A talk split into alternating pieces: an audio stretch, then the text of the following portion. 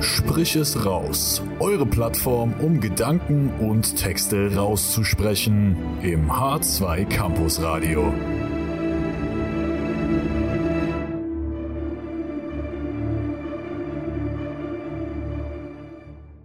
Der Sprich es raus Podcast von der Hochschule Magdeburg-Stendal meldet sich zurück mit fünf finalen Folgen, für die wir uns ganz besondere Dinge für euch HörerInnen überlegt haben. Den Auftakt macht eine Live-Veranstaltung aus der Champagneria.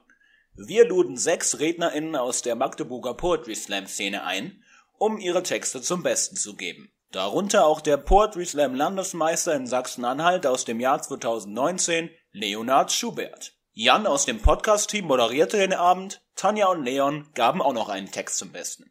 Viel Spaß bei diesem Mitschnitt.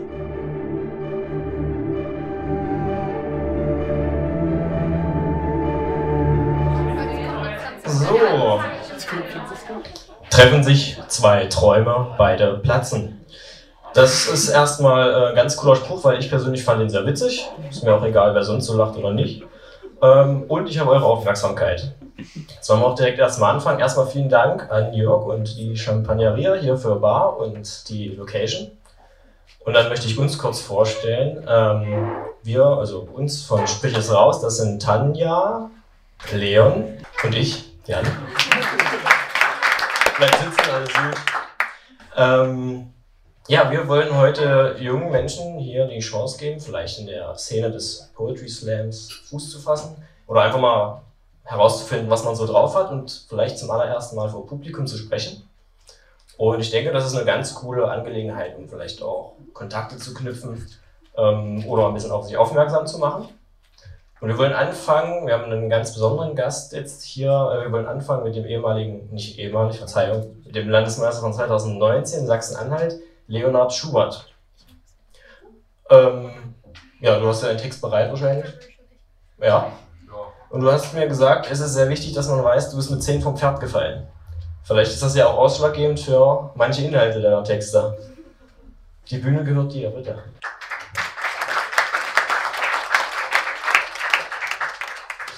Ja, vielen Dank. Ähm, ja, der Fakt ist ähm, sehr wichtig, weil ich wurde ja auch als besonderer Gast angekündigt und man fragt sich natürlich dann, was ist an dem denn besonders? Ja, jetzt wisst ihr das. Ähm, genau, ich möchte anfangen mit äh, einem Text tatsächlich, der mich so ein bisschen auch zum Slam gebracht hat, weil ich finde es ziemlich cool, dass so viele gekommen sind, um zuzuhören oder auch um selber mal was zu machen. Und bei mir hat das gar nicht angefangen, weil ich unbedingt auf die Bühne wollte, sondern ich habe einen Freiwilligendienst gemacht mit 19 und als ich zurückgekommen bin, haben dann die Leute immer gefragt, ähm, und wie war's? Ich weiß nicht, ob das jemand kennt und dann denkt man so, hm, wie willst du so ein ganzes Jahr zusammenfassen irgendwie gute Frage, aber naja. Und dann habe ich angefangen, ähm, so Sachen aufzuschreiben, die mir da halt passiert sind, um da so ein bisschen kompakt davon erzählen zu können. Und da ist auch dieser Text rausgekommen, den ich dann irgendwann auch mal auf einer Poetry Slam Bühne ausprobiert habe. Und der heißt Eine Katze, ein Troll und eine verbotene Hochzeit. Geht so. Mau, sage ich und krieche auf allen Vieren über den Boden. Auf meinem Rücken sitzen drei Kinder, die mir abwechselnd auf den Po hauen, an meinen Ohren ziehen und auf- und absteigen üben. Dir Pussycatmin, also du bist meine Miezekatze, schreit das erste Kind, fällt fast herunter, kann sich aber gerade noch an meinen Haaren festhalten. Nein, Anja Min, also nein, das ist meine, schreit das zweite Kind und schubst das erste. Das erste haut zurück. Mau, sage ich. Eine Mutter kommt herein und starrt mich an. Machen Sie sich keine Sorgen, das ist unser Friedensdienstler, sagt die Erzieherin. Stirnrunzelnd betrachtet die Mutter die sich nun wild prügelnden Kinder auf meinem Rücken. Ich seufze. Vor fünf Monaten habe ich meinen Freiwilligendienst hier angefangen und wollte gern irgendwas machen, was mit Versöhnung, Völkerverständigung und Frieden zu tun hat. Und meistens krieche ich über den Boden. Behutsam pflücke ich die Kinder herunter. Wenn ihr euch immer prügelt, dann spielen wir vielleicht lieber was anderes. Heiraten vielleicht, sage ich. Ih, schreien die Kinder und machen Kotzgeräusche. Dich heiratet bestimmt nie einer, sagt Maria und lacht. Ich heirate meine Mama, schreit Siegwe. Nein, ich, ich heirate meine Mama, schreit Torben. Wieder geht fast eine Schlägerei los. Bevor ihr heiratet, gehen wir vielleicht lieber erstmal was essen, bestimme ich. Ja, schreien die Kinder. Kannst du wieder Troll spielen? fragt mich ein kleiner Junge. Ich setze also mein furchteinflößendes Trollgesicht auf, grunze und strecke meine Arme aus. Hilfe, schreit der Junge, ein Troll. Ich fresse euch auf, grunze ich und krieche hinter den Kindern her. Die rennen vor mir weg, Richtung Essensraum. Nicht rennen, schreit die Erzieherin. Sofort fangen zwei Kinder an zu weinen, erschreckt durch ihr Schreien. Du machst den Kindern Angst, Leonard, sagt die Erzieherin. Acht Stunden später abends. Ich stapfe durch ewige Dunkelheit, Polarlichter und drei Meter Schnee zum Supermarkt, um ein Liter Milch für zwei und ein Bier für zehn Euro zu kaufen. Als ich an den Kassen vorbeilaufe, sehe ich den Jungen aus dem Kindergarten wieder. Ui, was machst du denn hier? Einkaufen, sage ich.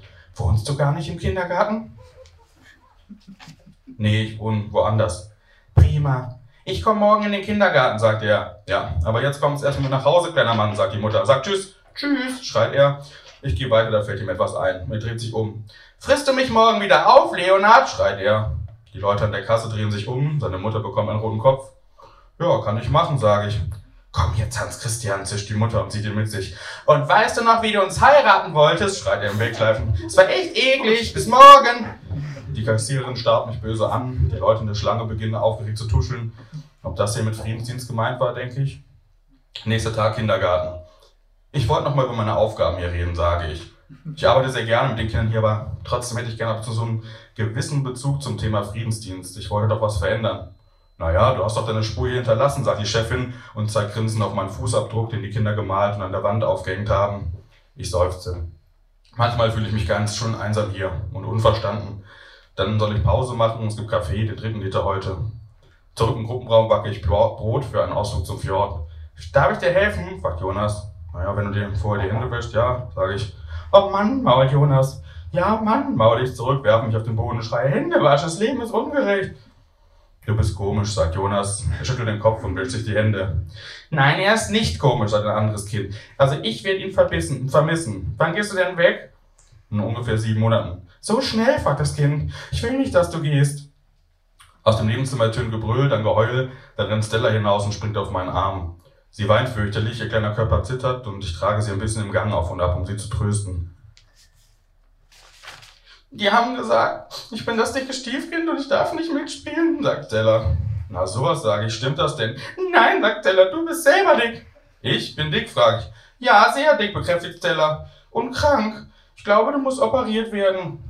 Ihre Tränen sind vergessen. Während sie mich an der Hand sich herzlich lächle ich. Manchmal kann man ganz schön blind sein für das, was eigentlich schon längst passiert, denke ich, und laufe Stella hinterher, die mittlerweile tut wie eine Sirene. Du musst jetzt sehr, sehr tapfer sein, sagt Stella. Dein Arm ist gebrochen. Der muss ab.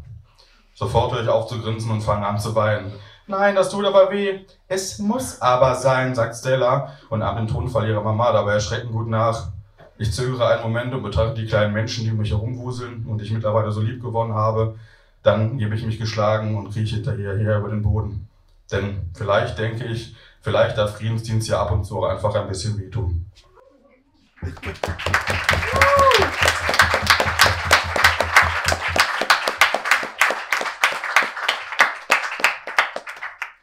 der Alltag eines äh, Leonard Schubert quasi, ne? Ähm, den nächsten Namen, der war ellenlang, deswegen muss ich nochmal nachlesen, Entschuldigung. Maria. ähm, genau. In deinem Text Maria, Maria, Maria. Ach, ganz da hinten. Da habe ich ja noch Zeit. Um zwischenmenschliche Beziehungen geht es äh, in Marias Text. Wir sind gespannt. Hi, ja, ich habe einen sehr langen Namen, darüber hinaus einen äh, sehr ungewöhnlichen, komplizierten, deswegen nehme ich es niemandem übel, wenn man ihn gar nicht ausspricht oder falsch sagt. Ähm, genau. Ich habe einen Text mitgebracht über zwischenmenschliche Beziehungen. In Anbetracht der Tatsache, dass ich Psychologie studiere, ist das vielleicht gar nicht so äh, ja, überraschend. Ähm, ich habe diesen Text irgendwie mitten in der Nacht geschrieben, so wie es sich gehört. Ähm, und dann habe ich drüber gelesen, gemerkt, äh, worüber hast du da geschrieben? Also es ist teilweise eine Erfahrung, die ich ganz viel so, naja, wo ich vor allem von anderen Leuten gehört habe, ähm, dass sie sowas erfahren haben und ich tatsächlich selber eher weniger. Das heißt, hier wird jetzt äh, hart meine Empathie getestet, ob ich das gut ausgedrückt habe in einem Text, gut verpackt, obwohl ich selber damit nicht so viele Berührungspunkte hatte. Und warum quietscht das Mikro? Ja, es tut mir leid, falls ich zu viel rede. Ich habe ein bisschen was intus. Ähm, ja, ich glaube, ich fange jetzt einfach an zu lesen. Der Text heißt, bitte nicht einsteigen. Ich stehe hier. Seit zehn Minuten, nass vom Regen, entspannter Sonntag, ja, von wegen. Schon wurde mir was hinterhergerufen. Da war ich gerade einmal fünf Minuten aus dem Haus. Als Reaktion auf meinen Mittelfinger zog der Mann nur die Stirn kraus. Und doch stehe ich hier am Bahnsteig, meine Beine fühlen sich an wie Teig. Und ich war heute Morgen vor Aufregung schon wach um vier, denn ich bin heute auf dem Weg zu dir. Der Tag fing schrecklich an. Mein Toast war verbrannt, mein Nacken verspannt, eine Tür hat geklemmt, meine Haare waren ungekämmt. Hab mein Ticket verloren und dann wiedergefunden, mein Nachbar drehte seine Runden. Er joggte vorbei, ich stand vor der Tür, er sagte Hallo und ich wirkte ungerührt, doch das wird er nie wissen. Ich, ähm, ich hab's nicht so gemein und ich war auch nicht unfreundlich, nur sehr beschäftigt damit, mich ganz schnell zu verpissen. Doch dieser grauenhafte Start in den Tag war es mir wert.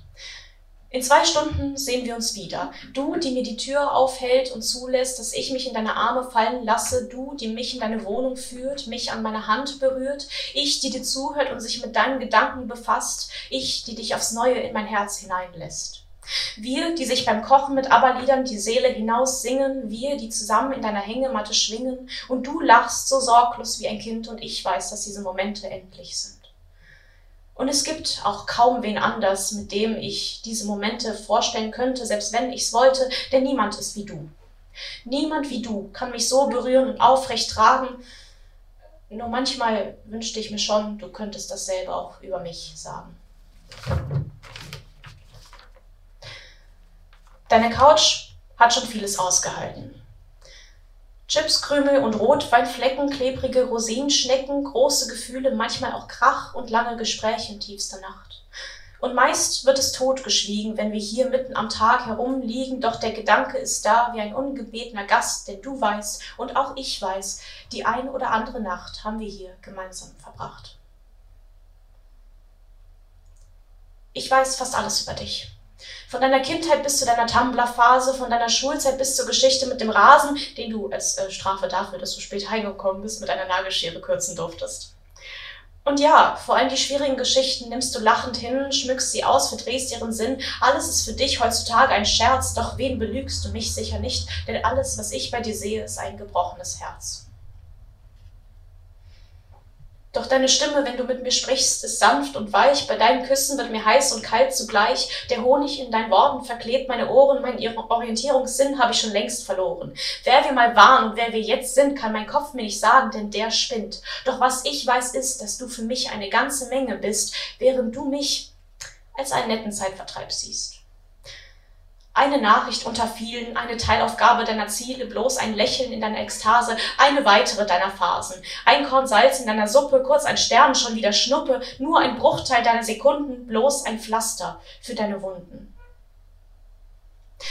Und hier bin ich, die ihre Hoffnung abbaut, du, die in meine Augen schaut, wir mit wachsenden Schuldgefühlen bei jedem Schritt, wir, die nicht mehr wissen, wohin damit. Du, die mich zum Bahnhof begleitet, ich, die versteht und nicht bestreitet, dass heute wahrscheinlich auch das letzte Mal sein wird, dass wir uns sehen.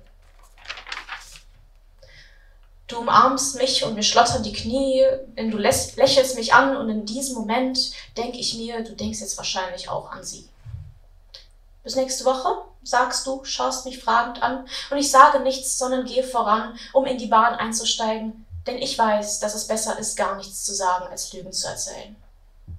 Und das weißt du eigentlich auch selbst. Der Tag meiner Hinfahrt fing beschissen an und ich dachte, er würde besser werden, sobald wir uns wiedersehen, doch damals realisierte ich noch nicht, dass das Schlimmste noch bevorstand. Und verstehe mich nicht falsch, du an sich warst nicht einmal das Schlimmste, denn du bist wundervoll und liebenswert, meine halbe Welt und so viel wert. Das Schlimmste daran ist einfach, dass ich mir wünschte, du würdest genau so auch über mich denken.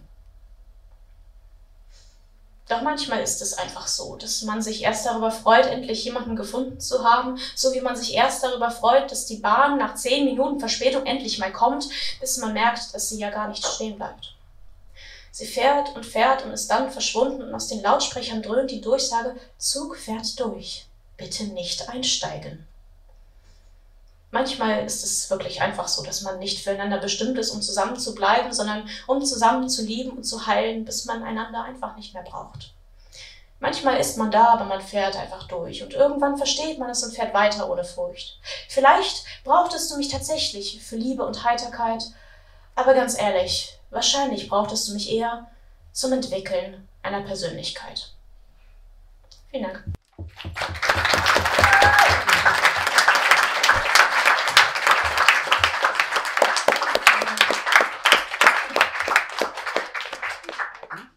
Maria, vielen, vielen Dank. Als nächstes haben wir noch ähm, ja, eine junge Dame, die ähm, ja, vielleicht über die Liebe zu sich selbst auch äh, reden möchte, wenn man das so ausdrücken kann. Ja, ungefähr. Kannst du mir gleich textlich korrigieren. Hier ist Nina.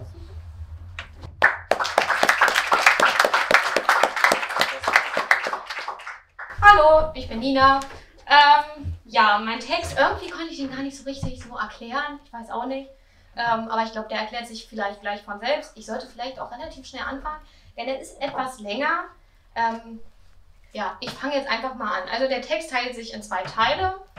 Ähm, er heißt Not Your Type of Girl und ich fange jetzt am besten gleich mal mit dem ersten Teil an. Es ist dunkel, als ich schüchtern den Raum betrete, in welchem, nicht die, in welchem mich die dröhnende Musik im ersten Moment erschlägt. Dass ich davon zusammenzucke, scheint niemand wahrzunehmen. In diesem riesigen Raum, der mit so vielen Menschen auf einmal viel kleiner wirkt, falle ich nicht auf. Ich bin überfordert in diesem lauten, heillosen Chaos und weiß nicht, wo ich hin soll. Also folge ich einfach meiner Begleitung. Während alle in einer guten Stimmung sind, habe ich das Gefühl, wie ein Fremdkörper in einer gut gemischten Masse zu sein. Mich erschleicht ein Unwohlsein, weil ich so viele Gesichter nicht kenne. Für einen Moment zweifle ich daran, ob es wirklich die richtige Entscheidung war, hier heute herzukommen. Dann entdecke ich dich.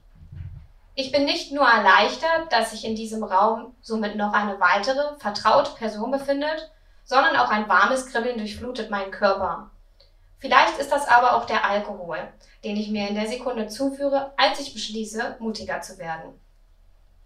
Du stehst am Ende des Raumes und obwohl so viele Menschen zwischen uns stehen, treffen sich unsere Blicke sofort, als du dich kurz von deinem Gesprächspartner abwendest. Es ist dein Lächeln, was mir das Gefühl gibt, als wäre ich die Einzige, der du es schenkst.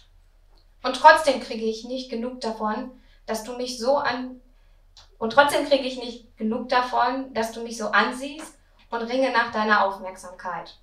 Ich bin süchtig nach den Situationen, in denen sich unsere Blicke treffen und sich deine Mundwinkel ganz leicht nach oben heben. Als wäre das hier der Anfang von etwas Gutem, was sich so unbekannt anfühlt, dass es einem schon fast Angst macht. Unsere Gespräche sind zögerlich. Wir trauen uns noch nicht, uns darauf einzulassen. Aber insgeheim weiß ich, wie viel wir uns erzählen könnten. Vielleicht siehst du nicht, wie wir uns ergänzen würden. Doch wenn ich die Augen schließe, dann stelle ich mir vor, wie du mir aus deinen Büchern vorliest, ich in deinen Armen liege, während wir eine Serie schauen und ohne zu schlafen durch die Nächte philosophieren. Ich werde etwas nervös, als du mir auf einmal näher kommst. Für eine Sekunde denke ich, dass du zu mir willst, aber du bedienst dich mit deinem Gesprächspartner nur am Befehl. Vielleicht auch, weil du gerne in meiner Nähe bist, so wie es mir mit dir geht. Vielleicht, wir sind nicht weit voneinander entfernt. Ich kann deine Worte hören, aber ein Gespräch führen wir noch nicht. Ich spüre eine Barriere zwischen uns. Eine Barriere, von der ich glaube, dass du sie auch spürst.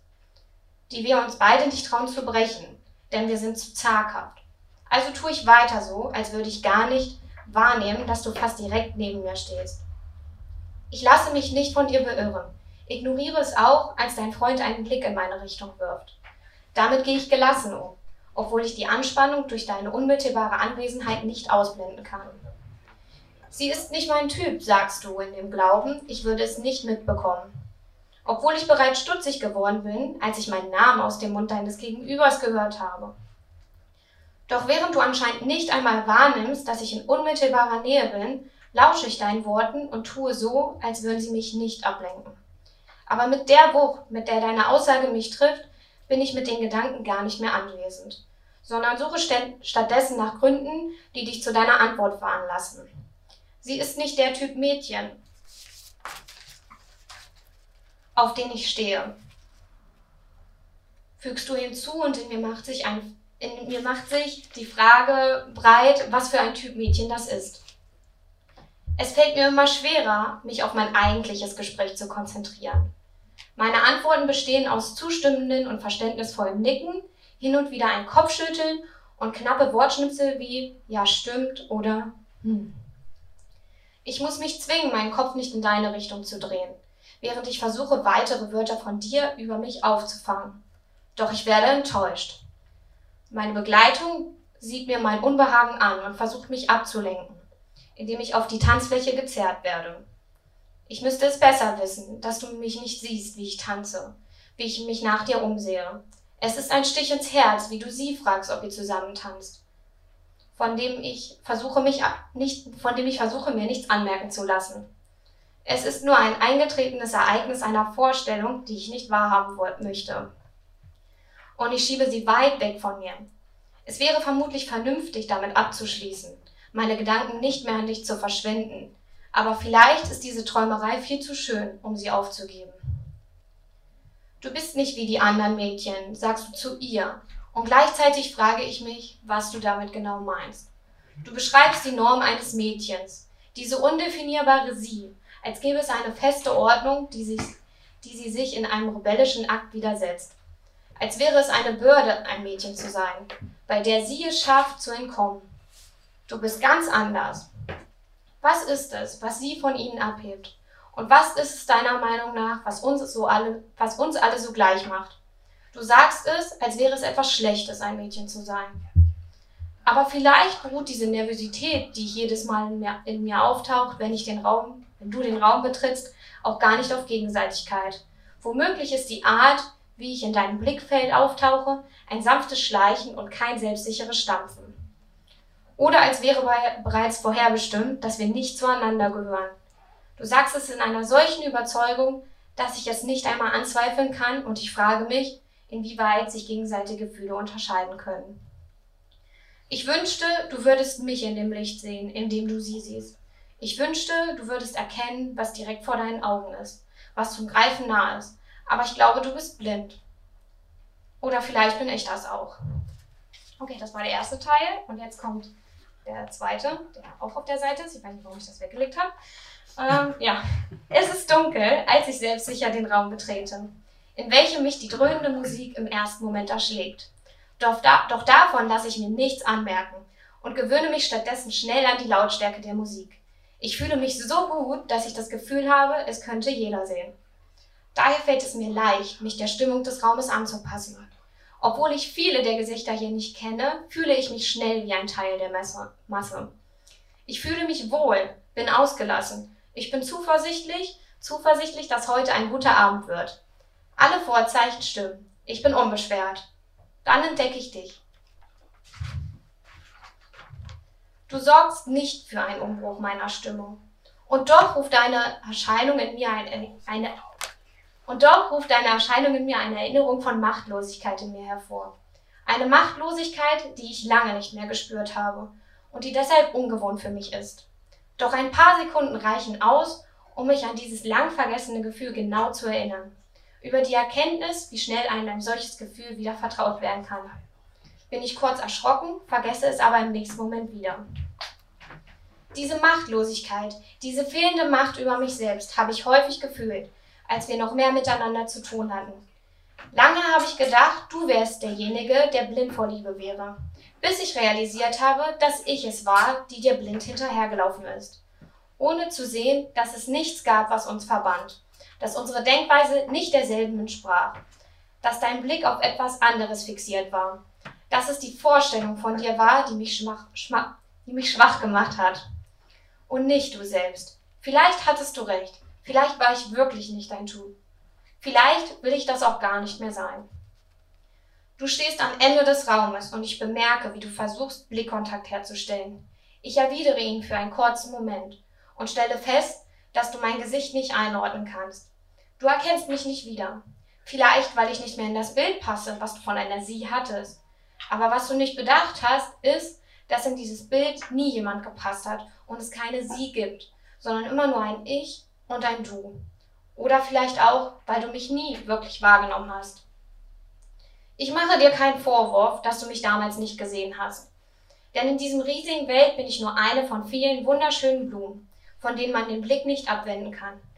Wie soll man also, jede Blume in ihrer Art betrachten können. Wie hättest du neben all diesen blühenden Pflanzen mich als Heranwachsende wahrnehmen können? Doch jetzt bin ich hier, größer denn je, und ich weiß, dass du deinen Blick nicht von mir lassen kannst. Dass ich in dem Moment diejenige bin, die für dich heraussticht.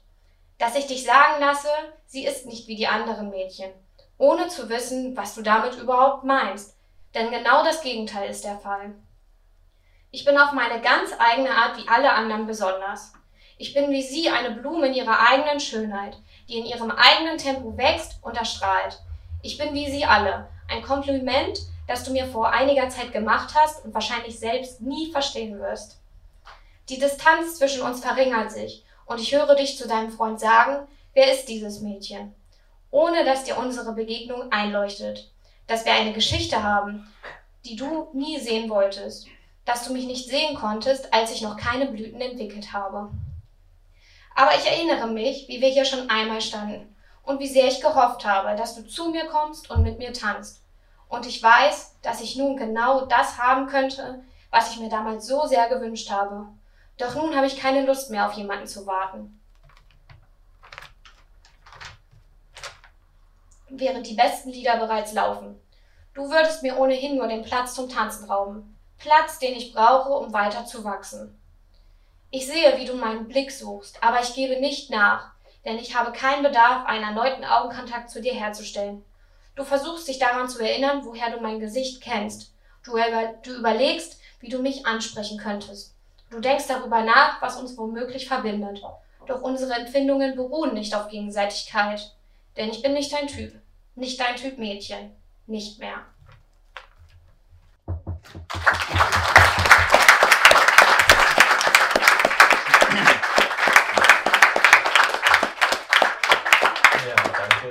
Nina, du hast dich so als Quasselstrippe ähm, bezeichnet, aber es waren ja auch nicht so viele Quasseler. Ja, da war man doch ein bisschen fraglos, weil man da oben steht. ähm, ja, der nächste Text ist äh, vom kreativen Initiator, der es hier so ein bisschen mit möglich gemacht hat, oder sagen wir, der es hier so groß gedacht hat und hier richtig ähm, Inbrunst rangegangen ist und diese Veranstaltung hier mit ermöglicht hat. Ja, Leon, ich bitte dich einmal nach vorne. Komm mal auf die Bühne. Ja, genau. Äh, ja, du willst so ein bisschen über deine Lebensziele ähm, erzählen und wie du diese am besten erreichst, stimmt's? Und wie du daran glaubst und diesen Glauben hoffentlich nicht verlierst. Viel Spaß. Äh, ja, bevor ich losgehe, äh, wollte ich noch mal kurz sagen, wie begeistert ich bin, dass wir jetzt so spontan hier so ein Event auf die Beine stellen konnten. Junge Kreative, die hier zusammenkommen und ihre Talente zum Besten geben. Also nochmal vielen Dank an alle, die hier sind, die vortragen, die moderieren und auch an alle, die hier zum Zuschauen gekommen sind. Ich finde, das hat noch einen kleinen Applaus verdient.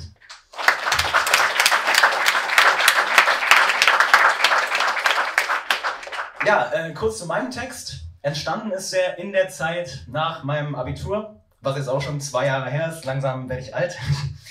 ähm, genau, äh, es war eine Zeit, wo ich endlich mal Zeit hatte, mich mit mir selbst zu beschäftigen. Nicht mehr mit so Dingen wie, wird man jetzt auf die große Stufenparty eingeladen, singe ich das Soli im Stufenchor. Ähm, nein, ich konnte mich nur mit mir selbst beschäftigen. Und da habe ich mich gefragt, was sind meine Ziele, was will ich mal im Leben erreichen? Und so ist dieser Text entstanden, heißt Prophezeiung.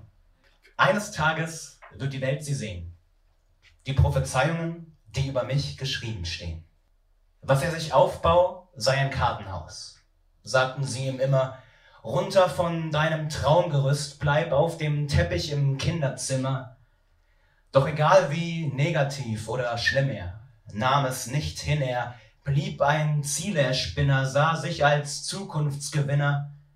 Oft saß er abends an Projekten oder arbeitete an sich, während andere in Clubs feststeckten, behielt er eher im Blick, was seine Ziele sind. Und ja, natürlich hat er auch viel Spaß anstatt nur solche Ziele. Noch bis heute ist er berüchtigt für seine schlechten Witze und Wortspiele und das reingeschaut Spiel findet er immer noch unfassbar lustig. Aber Fakt ist, stets behielt dieser Junge im Blick, was seine Pläne sind. Und all das wird sich einmal auszahlen für das Kind. Nach einem langen Leben wird es Tage für ihn geben, um seine Träume auszuleben. Denn ich sage euch nun, dass es ihm prophezeit ist, seine Ziele zu erreichen. Wenn die Zeit dafür reif ist, dann steht er oben auf dem Gipfel seiner Träume.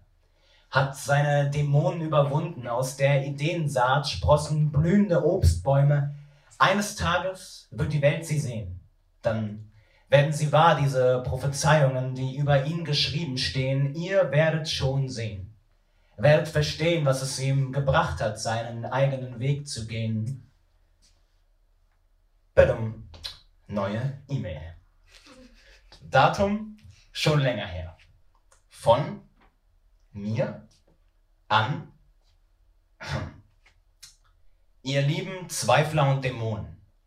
Meine Wegbegleiter, ihr hofft darauf, dass ich scheiter. Ihr sagt mir, Junge, träum weiter.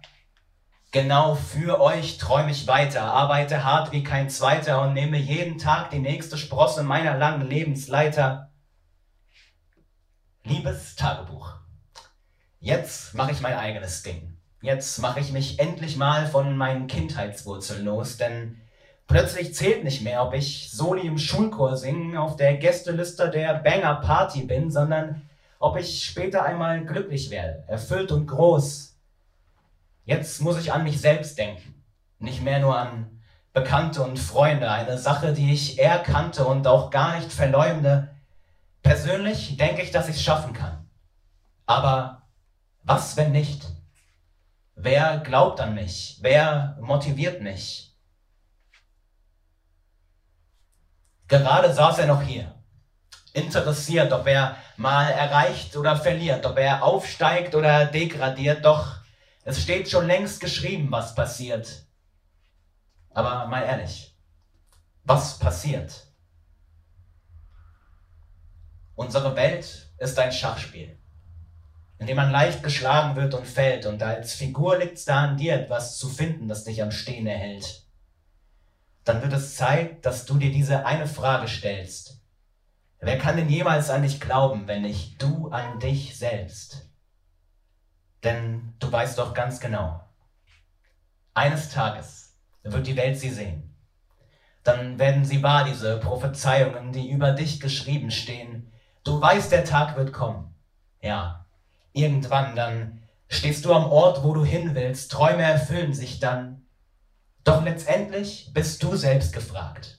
Also bleib einfach weiter dran. Es liegt ganz an dir, ob die Prophezeiung auch wahr werden kann. Eines Tages wird die Welt sie sehen. Die Prophezeiungen, die über euch geschrieben stehen. Dankeschön.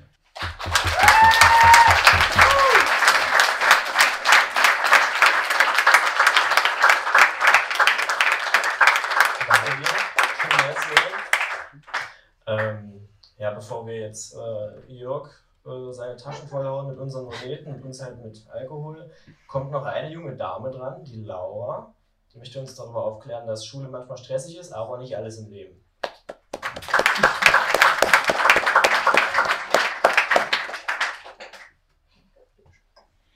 Ja, wie eben angekündigt, ich bin Laura und ich habe eigentlich gar nicht so viel zu sagen. Ich habe meinen Text ähm, kurz vor dem Abitur geschrieben, als ich sehr viel Stress hatte mit Klausuren, Tests und Vorträgen und irgendwie habe ich es trotzdem noch geschafft, zwischen all dem Stress einen Slam zu schreiben und ja, er handelt eben davon, das Leben auch mal zu genießen, trotzdem man so viele Pflichten hat.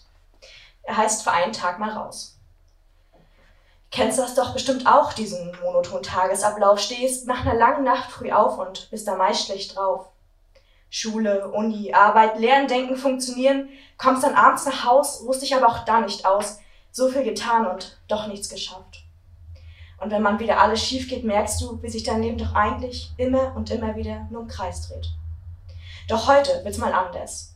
Heute wird's besonders, denn niemand hält das aus. Jeder muss mal aus diesem Kreislauf raus. Lust, heute mal Spaß zu haben? Denn heute sind wir richtig gut drauf reißen alle Fenster auf, sind laut und machen Dinge, die sich sonst keiner traut. Schreien raus, denn wir sind frei, nur du und ich, wir zwei. Denn heute heißt es, lange Spaziergänge im Regen machen, denn du weißt, auch im Sturm kann man lachen. Schlechte Witze reißen, auch mal in den sauren Apfel beißen nicht. Alles kann perfekt laufen, es muss auch mal was schiefgehen, aber hey, da können wir doch drüber stehen. Leben ist doch besser, wenn man lebt. Denn heute sind wir richtig gut drauf, reißen alle Fenster auf, sind laut und machen Dinge, die sich sonst keiner traut. Schreien raus, denn wir sind frei, nur du und ich, wir zwei. Gehen Wege rückwärts entlang, denn auch was wir hinter uns lassen, kann schön sein. Tanzen dann mitten in der Menge Walz auf der Straße, so wie's uns gefällt. Da ist nämlich niemand, der uns zurückhält. Leben ist doch besser, wenn man lebt. Und heute, da sind wir richtig gut drauf, reißen alle Fenster auf, sind laut und machen Dinge, die sich sonst keiner traut.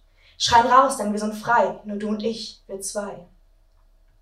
Fehler begehen und trotzdem was Richtiges drin sehen, mal nicht über Probleme nachdenken, unsere Gedanken in eine andere Richtung lenken. Heute brechen wir alle Regeln, denn Regel ist auch nur ein Wort. Genauso wie Leben doch. Leben ist nur einmal.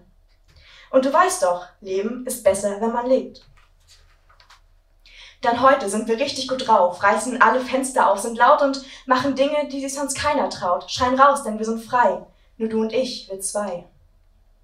Vom Hochhaus springen, aber statt zu fallen, fliegen. Mal verlieren und trotzdem siegen. Unser Lieblingslied den ganzen Tag in Dauerschleife hören uns nicht drum kümmern, wen wir damit stören. Und wie wär's mal mitmachen, anstatt nur über die verrückte Idee zu lachen? Fang einfach mal an, nicht erst dann und wann, verschieb's mal nicht auf morgen, denn da hast du doch eh wieder andere Sorgen. Man sagt leben und leben lassen, doch du weißt, dass mir gemeinsam Leben mehr Spaß macht. Machen Selfies mit Fremden, denn jedes Gesicht erzählt eine andere Geschichte und du weißt, wie sehr ich Geschichten liebe. Heute, ja heute schreiben wir Selbstgeschichte. Verzichten heute auf die Diät, setzen auf andere Sachen Priorität und belächeln schief guckende Gesichter. Tun Dinge, die Spaß machen, lassen es so richtig krass krachen, sind keine Maschinen, Marionetten, sind Menschen, vergessen es manchmal, vergessen, wir selbst zu sein, zu leben. Doch heute machen wir was anderes wie wir es nur selten tun, denn heute sind wir ganz laut, sind jemand, der sich endlich mal traut, malen Wände in allen Farben bunt an, denn auch in schwarz, denn für mich ist das eine Farbe. Lust, heute mal du selbst zu sein? Dankeschön.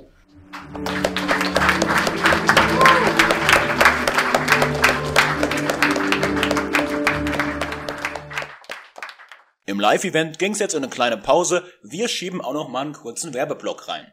Ja, alle Abschied ist schwer. Dies sind die fünf finalen Folgen vom Sprich es raus Podcast.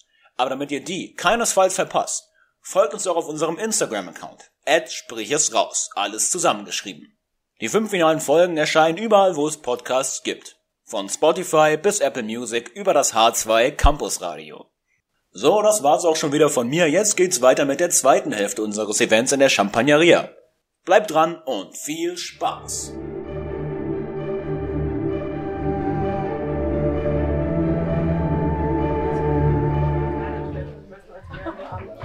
So, äh, ich hoffe, ihr konntet die Pause auch ein bisschen genießen. Ähm, also uns war ja von vornherein schon klar, dass es hier eine relativ große Veranstaltung wird, aber dass sich das bis nach Österreich rumspricht und hier auch Gäste aus dem Ausland herkommen, extra hierfür. Ähm, ja, vielen Dank dafür erstmal. Und dann möchten wir gleich äh, nochmal einsteigen mit äh, Leonhard. Ja, die Bühne gehört dir.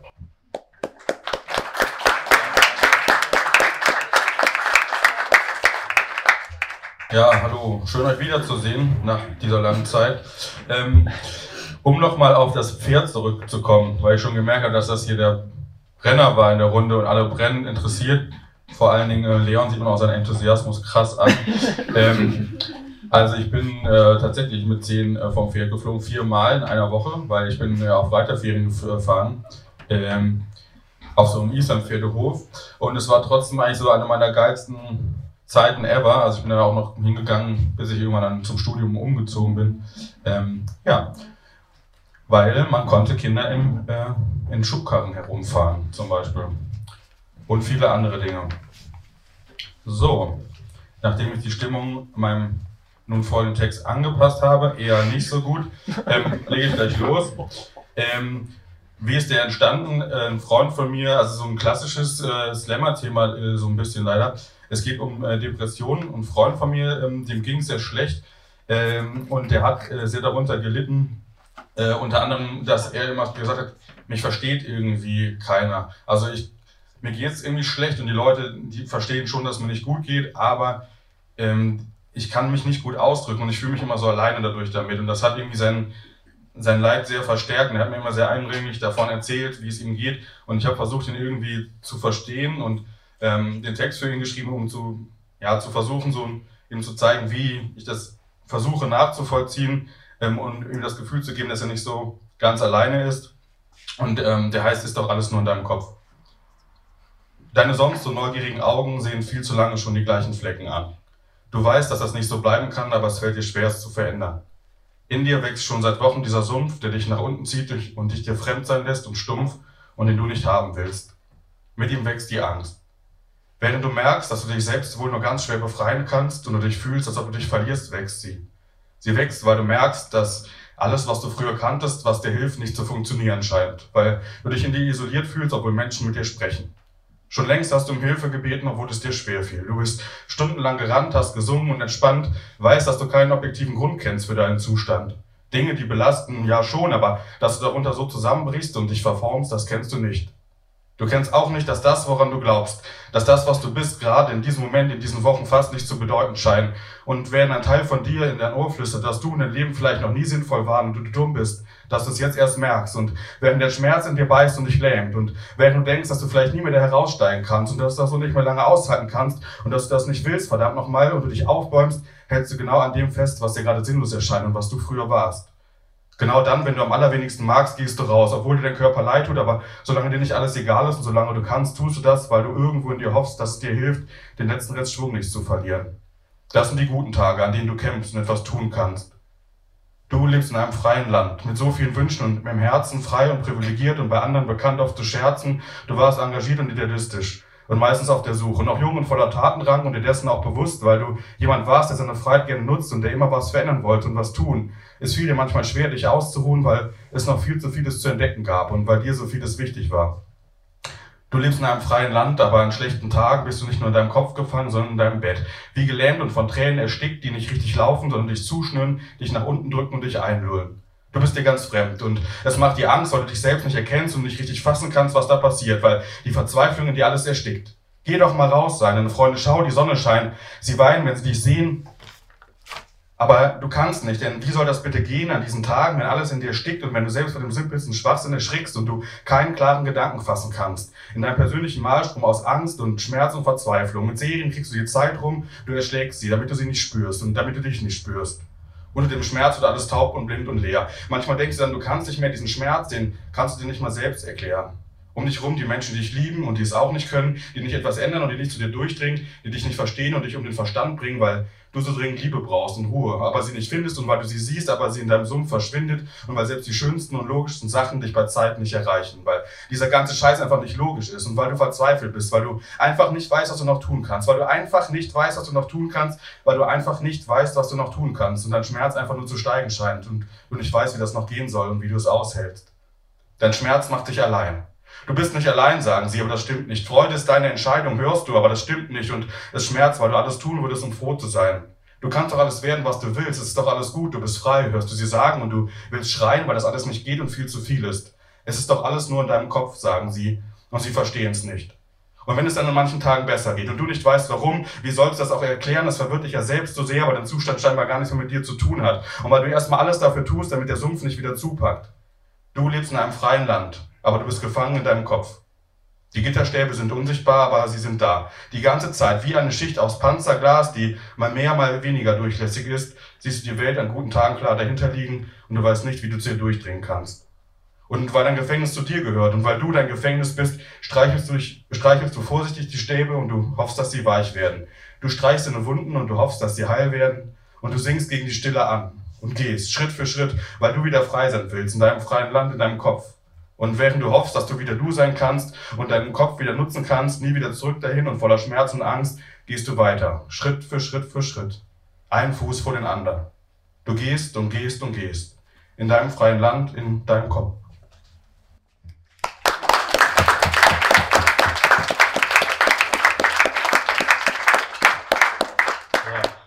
Danke dir, Leonard.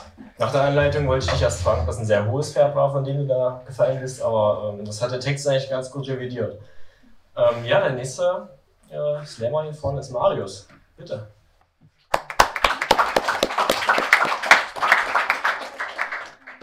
Also, ähm, ich bin, ähm, also ich habe meinen Slam auch kurz nach meinem Abi geschrieben, also vor einer Woche. Und ähm, bin jetzt nach meinem Abi, um zu studieren, hier nach Magdeburg gekommen, von einem kleinen Kuhkaff mit mehr Kühen als Menschen. Und da kommt man natürlich mit Erwartungen hierher. Man hat Horrorgeschichten gehört und wie ich damit umgegangen bin und was sie mit mir gemacht haben und was da auch die Themen waren. Darüber habe ich einen kleinen Slam vorbereitet. Bin jetzt neu in der Stadt, um hier zu studieren. Doch geh kaum hin, sitze in meiner Bude zum Gitarre spielen. Ich will nicht in die Großstadt von Provinz, habe ich immer gespielt, immer sehr laut gesungen. Ja, und jetzt bin ich hier. Meine sozialen Kontakte, sie nehmen stetig ab. Hab mit tausend Leuten Flammen auf Snapchat, doch mit keinem Kontakt. Denn ich igel mich ein, ich habe Angst vor der Stadt. Die Menschen sind böse, hat mein Papa gesagt. Denn deshalb sind sie der Grund, dass ich zu Hause bleibe. Sie sind schuld für diese Einsamkeit. Dieser Block, dieses Viertel, es nimmt mich nicht auf. Deshalb sitze ich die meiste Zeit alleine zu Hause. Vielleicht sollte ich zum Hasse. Ich habe gehört, da gibt's Spaß. Doch ich bin da nicht sicher, hat mein Papa gesagt. Und außerdem, was ist an der Stadt denn toll? Mir kommen zehn Leute entgegen, ich hab die Schnauze voll. Wenn ich mich mal drauf einlasse, dann habe ich auch Spaß. Doch will ich keinen nerven, weil mich doch eh keiner mag und weil mir auch die meisten Menschen auf, ne auf die Nerven gehen. Bin ich auf Feiern wie John Cena, du kannst mich nicht sehen. Dabei wollte ich doch Dinge machen, die ich zu Hause nicht darf. Ein Rebell werden, wie Green Days, Jesus of Suburbia die Stadt erobern und alle Regeln brechen. Graffiti, Pyrotechnik und andere Verbrechen. Ich dachte, die Stadt wäre wild und auch ich werde dann wilder. So wurde mir dieses Leben geschildert. Highlife jeden Tag, Sex, Drugs und Rock'n'Roll. Jeden Abend eine Feier, jeden Abend dann voll. Ich war mir unschlüssig. Hätte ich mich raus oder mach ich da mit? Zwei Seelen in meiner Brust, jede sucht ihr Glück. Aber vor ein paar Tagen merkte ich dann, dass man hier doch auch ganz normal leben kann. In diesem Moment fiel es mir wie Schuppen von den Augen. Wie konnte ich all diese Geschichten denn glauben? Wir sind ganz normale Menschen, egal ob Stadt oder Land. Warum habe ich das jetzt erst nach drei Wochen erkannt?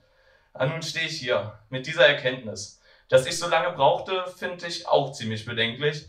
War auch schon vorher mal am Hassel und war ganz begeistert, habe mit coolen Leuten zivilisiert, ein bisschen gefeiert. Und ganz ehrlich, ich hätte auch nie gedacht, dass man Poetry Slams so nah am Hasselplatz macht. Und all die Gerüchte und Stories, die wir Dorfkinder hören, und können das Bild dieser Stadt echt zerstören. Diese schöne Stadt voller Möglichkeiten, voller netter Menschen zu allen Zeiten, aber ich sag euch eins, morgen kommen meine Freunde vorbei, damit ich ihnen meine schöne neue Heimatstadt zeige. Und vielleicht, vielleicht ist genau das dieses Erwachsenwerden. Nicht nur auf andere hören, selber denken lernen, nicht immer alles glauben, was die anderen sagen, einfach mal eigene Erfahrungen machen. Deshalb gehe ich meinen Weg, höre auf zu warten, habe jetzt die Chance, in mein eigenes Leben zu starten. Denn wenn man im Nachhinein alles bedenkt, haben mich die Sicherheiten vom Dorf doch bloß eingeschränkt. Dankeschön.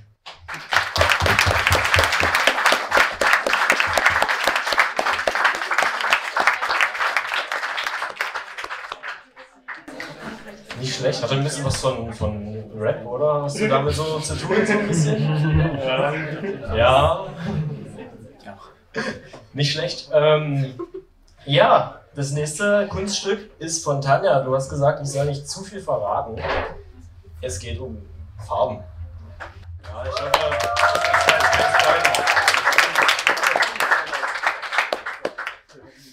Hi, äh, ich bin Tanja. Ähm, wie mein Text entstanden ist. Und zwar habe ich tatsächlich ähm, nach Schreibwettbewerben gegoogelt im Internet und habe dann einen Schreibwettbewerb Wettbewerb zum Thema ähm, Wie sie aufwacht ganz unbemalt gefunden. Vielleicht um die Herausforderung anzunehmen, mal zu einem bestimmten vorgegebenen Thema etwas zu schreiben, vielleicht auch um die Herausforderung anzunehmen, doch unter die ersten drei Plätze zu kommen. Ich spoiler schon mal, hat nicht funktioniert. Ich mute euch den Text jetzt trotzdem mal zu. Ähm, unbemalt dachte ich. Ähm, mit unbemalt habe ich tatsächlich erstmal Farben assoziiert und einen Neuanfang. Und ähm, was ich jetzt mit einem Neuanfang und Farben äh, kombiniert habe, würde ich euch jetzt gerne mal vortragen. Regenbogen. Sie öffnet die brennenden Augen. Sie blinzelt. Ihr Kopf schmerzt. Sie versucht, ihre Umgebung zu erkennen. Sie blinzelt erneut. Weiße Wände, weißer Verband, weißes Nachthemd, weiße Gardinen, weiße Bettwäsche. Selbst die Welt außerhalb des Zimmers scheint im Weiß zu versinken. Sie fühlt sich wie eine Verbrecherin, gefangen in einer Zwangsjacke in einem Hochsicherheitsgefängnis, bewegungsunfähig. Doch allein ihre Gedanken sind das, was sie erstarren lässt. Leere, Einsamkeit, Farblosigkeit, erloschene Lebensfreude. Und dann ist da ganz lange nichts. Sie nimmt sich ein Tuch von dem weißen Nachttisch und versucht sich zu säubern, rubbelt an ihrem Arm, versucht all die Scham und den Ekel zu entfernen, versucht nicht mehr sie selbst sein zu müssen, versucht aus ihrem alten Leben zu entfliehen. Weiß. Die Blässe ihrer Wangen, wie die einer Puppe aus Porzellan, mit Pflaster notdürftig zusammengeklebt, der Versuch, sie zu reparieren, angestrahlt vom Sonnenlicht erkennt man nichts als Zerbrechlichkeit. Bunt. Drei große Blutergüsse, wie Mahnmale, wie große dunkle Regenwolken, wie ein Meer auf einer Landkarte treiben sie auf ihr. Die Warnung vor dem Sturm, der nicht vorüberziehen wird, die Erkenntnis, dass sie nichts mehr leugnen kann. Gelb. Das Nikotin an ihren Fingern, wie ein Schandfleck, eine Erinnerung an das tödliche Tabakerzeugnis, das ihre Lunge wie eine Brandwolke mit Nervengift einhüllt. Ihre einzige Fluchtmöglichkeit aus der Realität. Silber. Der Ring an ihrem Finger, wie eine Krone einer Königin, ein Diamant von einem Karat, ein immer wiederkehrender Aufruf ins Gedächtnis an das Versprechen, ein Leben miteinander zu verbringen. Beige.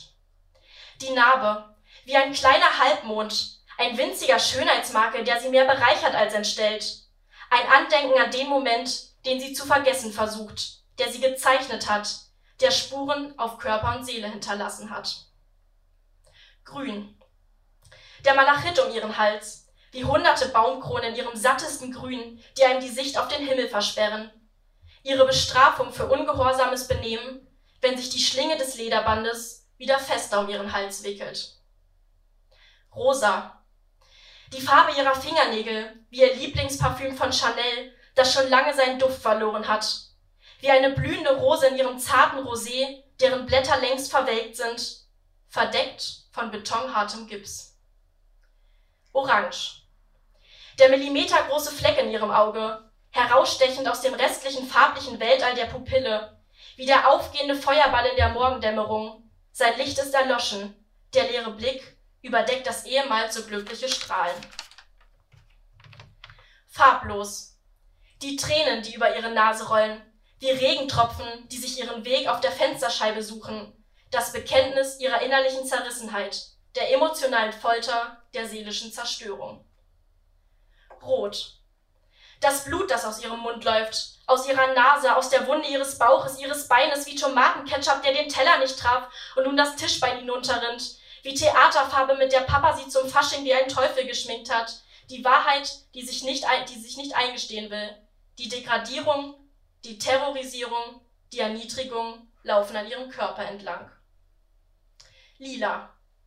Seine Faust, wie ein tonnenschwerer Stein, der auf ihr Gesicht trifft. Es scheint, als hätte ein Kind seinen Tuschkasten darauf ausprobiert, als hätte man eine Badebombe ins Wasser geschmissen, die ihre Farben langsam ausbreitet, ihr Pfeilchen überm linken Auge und ihre letzten Gedanken daran, dass Violett fast genauso klingt wie Violenz. Schwarz. Die Bewusstlosigkeit, wie das Laufen durch eine kalte, dunkle Höhle, in der man die Hand vor Augen nicht sieht, in der kein Licht am Ende des Tunnels auf einen wartet, wie ein Raum voller Menschen, in dem man schreit und einen doch niemand hört. Und genauso dunkel wie ihr Leben, die Auswegslosigkeit und Verzweiflung war es, als sie in das schwarze Loch fiel, das sie für einen kurzen Augenblick von allem Leid befreite. Blau.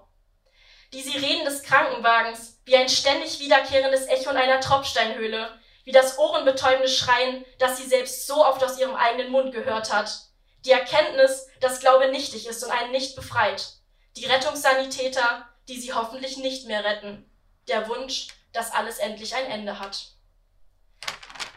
Einzig und allein das Bewusstsein daran, dass kein Mensch sein Ich, seine Erlebnisse und Erinnerungen einfach löschen kann, lassen sie das Leinentuch quer durch den quadratischen Raum werfen. Diese bleiben wie Acrylfarbe auf einer weißen Leinwand haften. Und egal, wie viel Wasser man nimmt, um die Farben verschwinden zu lassen, man wird nie wieder eine rein weiße Fläche zurückerlangen. Zurück bleibt ein Chaos, ein Wirrwarr aus verschiedenen Farbtönen, neu entstandene Farben, neue Formen und Motiven. Zurück bleiben helle Farben und dunkle Farben. Zurück bleibt kein perfektes Gemälde, kein Hochglanzporträt. Zurück bleibt ein Bild mit Ecken und Kanten, Fehlern und Makeln. Zurück bleibt das Endresultat einer langen Reise. Zurück bleibt ein Kunstwerk. Eine Kinderstimme dröhnt von außen durch die Tür. Ein kleiner Junge mit Zahnlücke tapst zu ihrem Bett, dicht gefolgt von einer jungen Dame im weißen Kittel. Er hält eine Kinderzeichnung in der Hand. Ein Regenbogen bedeckt den wolkenlosen Himmel. Schau mal, Mami, Regenbogenfarben ist meine Lieblingsfarbe. Und deine?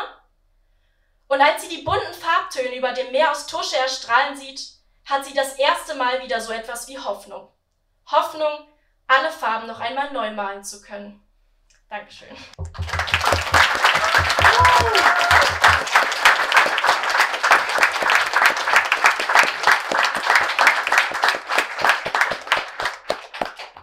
Tanja, du bist immer so nervös vorher. Das, das versteht man gar nicht. Ist das hier so ein Brett, was du hier raushaust? Ähm, das nächste ist auch wieder so ein, ja, so ein langer Name. Das ist eine Person, eine junge Dame, die ähm, erzählen möchte, warum ihr Charakter so geworden ist, wie er jetzt ist. Und ich bitte einmal May nach vorne.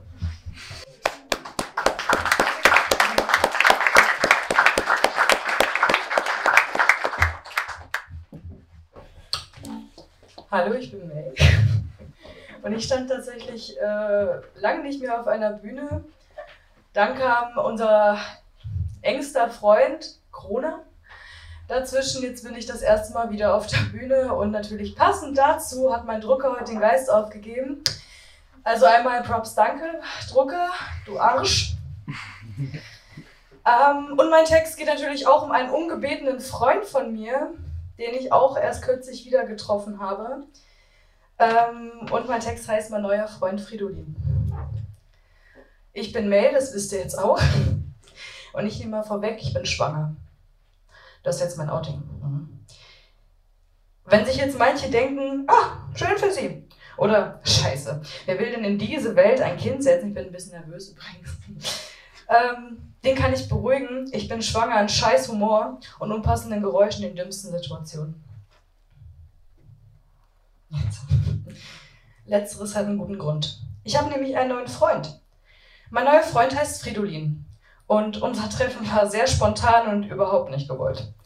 Aber er war plötzlich da. So stand er eines Tages vor mir, lächelte mich an und sagte mit Zwinkern, Baby Girl, du und ich gehören zusammen. Ich werde dich nie wieder alleine lassen. Scheiße. Aber was willst du machen? Der Junge klebt mir seit eineinhalb Jahren besonders am Arsch, kenne ihn aber seit meiner Kindheit. Morgens begrüßt er mich mit einem Zwitschern. Die Vögel nehme ich auch. Sehr, sehr laut. Er trällert komische Melodien und schnalzt mit der Zunge. Nickt ständig zu allem, schlägt gerne aus, tritt aus, reißt mir sogar gerne mal die Beine weg, wenn ich, in die, wenn ich die Treppe runtergehe, bis ich stolpere. Und ich kann seit ihm kaum noch auf Konzerte, in Kinofilme oder rausgehen. Und wenn ich rausgehe, winkt er ja so gerne Leute zu. Nach einem anstrengenden Tag wäre eine Massage ab und zu ja ganz schön, aber Fridolin zeigt mir den blanken Mittelfinger und lässt mich verspannt zurück. Yep, Fridolin kotzt mich an. Aber doch bringt er mich zum Lachen, wenn er plötzlich Leute nachahmt oder mit seinen Freunden kommuniziert. Versüßt mir das schon doch den Tag. Manchmal sagt Fridolin auch was. Sonst ist er nicht sonderlich gesprächig, von seinen komischen Geräuschen abgesehen. Ein beherztes Verpiss dich, wenn es zum Beispiel gar nicht angebracht ist. Fridolin ist nicht einfach, meistens auch gefährlich. Er liebt die Gefahr. Ich eher überhaupt nicht. Ähm, man stelle sich vor, man laufe eine dunkle Gasse lang, mitten in der Nacht, als Frau, in meiner Größe, und eine Gruppe Männer pfeift einem hinterher, man fühlt sich schon unwohl genug und Fridolin, du Bastard, pfeifst doch noch zurück. Fliehen ist da angebracht, aber du, mein Lieber, findest das nicht schlimm. Aber wie denn auch? Du bist ja keine greifbare Masse, kein solides Element, nein. Fridolin lebt in mir. Fridolin heißt mein Tourette. Dankeschön.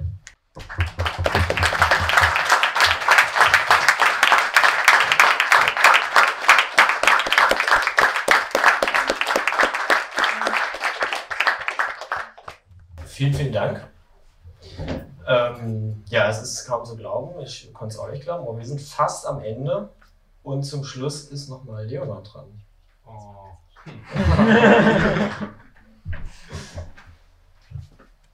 Begeisterungsstürmer bin ich äh, gegangen. Nicht so laut, wir haben keine Zeit. Ähm, ja, Smalltalk war ich schon immer schlecht. Aber ich habe eine Lesebühne gegründet und äh, wir treten immer am letzten Sonntag des Monats auf. Wir sind noch relativ frisch. Würde mal ein paar Flyer rumgeben und wer mag und mal bei uns zuhören mag, äh, nimmt sich doch ein. Ähm, und sonst passt die einfach wieder zurück. Ähm, genau, wir sind, wir haben eine Musikerin und für ganz verschiedene Leute aus dem Kabarett und äh, auch aus dem Impro-Theater und halt mich und so. Genau.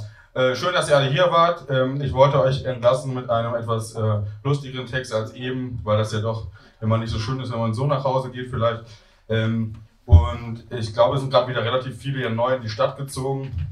Ähm, bei mir ist das schon eine kleine Weile her, aber ich erinnere mich noch sehr gut daran, weil ich damals, äh, bin ich gewohnt ohne Mikroständer, ähm, ich hatte damals Magen-Darm und ähm, lag halt bei unserem ersten Vorlesungswoche saß ich halt kotzend zu Hause und eine der ersten Sachen, die mir aufgefallen sind hier in der Stadt, war diese Otto-Kampagne. Die kennt ihr wahrscheinlich. Otto informiert sich, Otto frisiert sich, Otto keine Ahnung was. Und ähm, ja, ich hatte dann einfach, als ich dann zu Hause saß und eh nichts machen konnte, meinen ersten Eindruck in einem Text äh, zusammengefasst. Ähm, der heißt Willkommen in Magdeburg und geht so.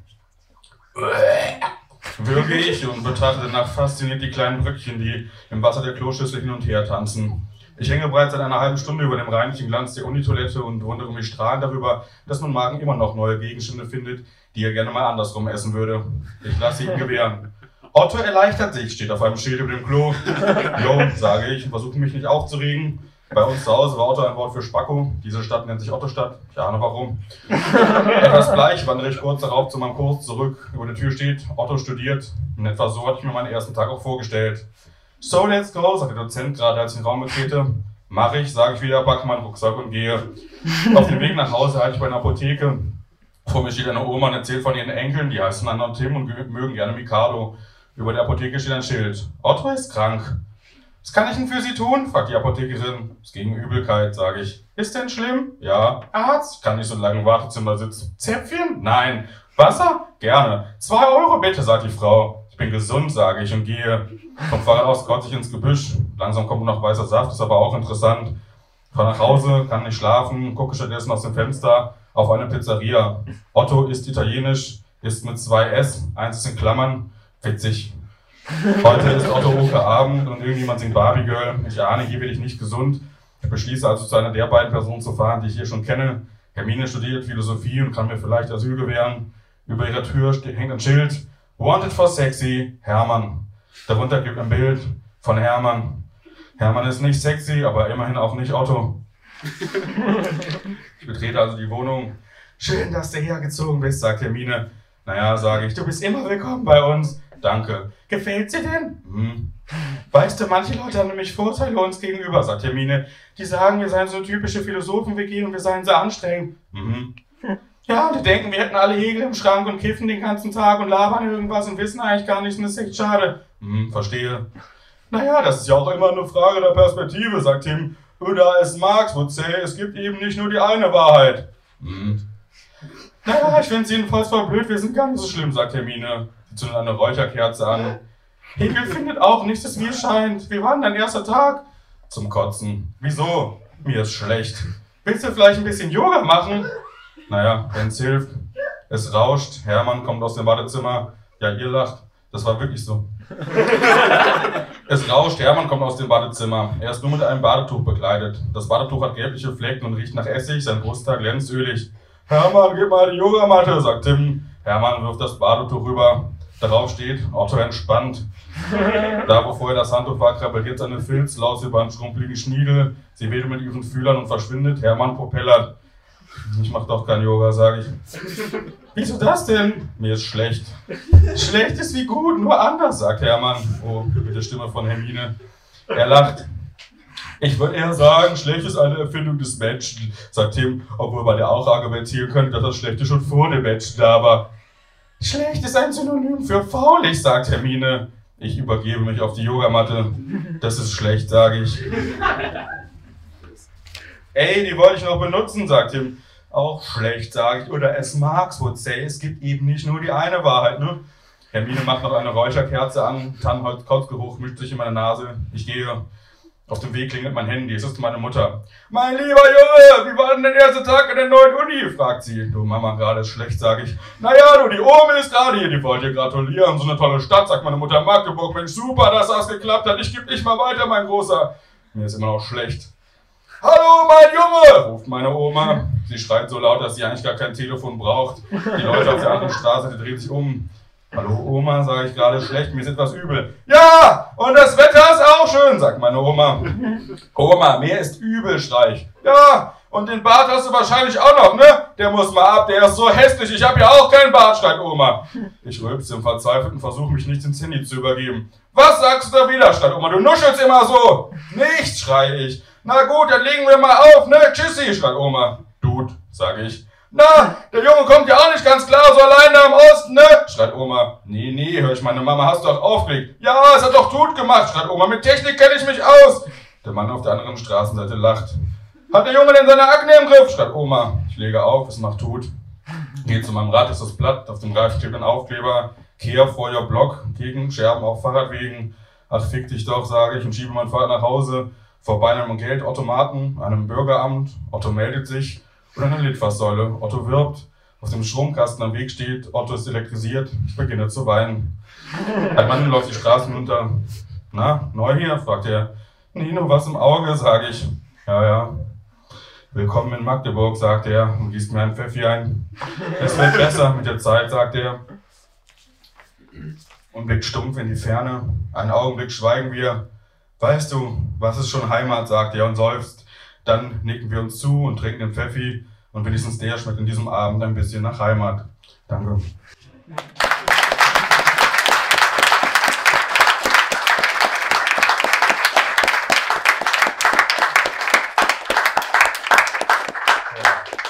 Sachen, die eigentlich keiner wissen will, hast du wirklich diskret verpackt und diplomatisch ausgedrückt. Sehr gut. Ähm, ja, wie gesagt, wir sind leider schon am Ende, deswegen nochmal ganz kurz Werbung in eigener Sache vielleicht. Wobei es nicht nötig ist, weil ich denke mal, ihr folgt unserem Podcast schon alle. Sprich es raus auf ähm, Spotify auf jeden Fall folgen.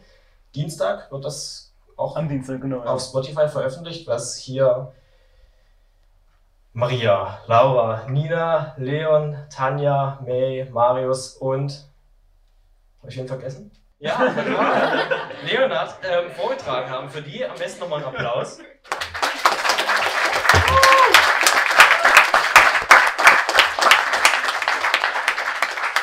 Und auch ähm, für die Champagneria, für den Standort und für die tolle Verpflegung.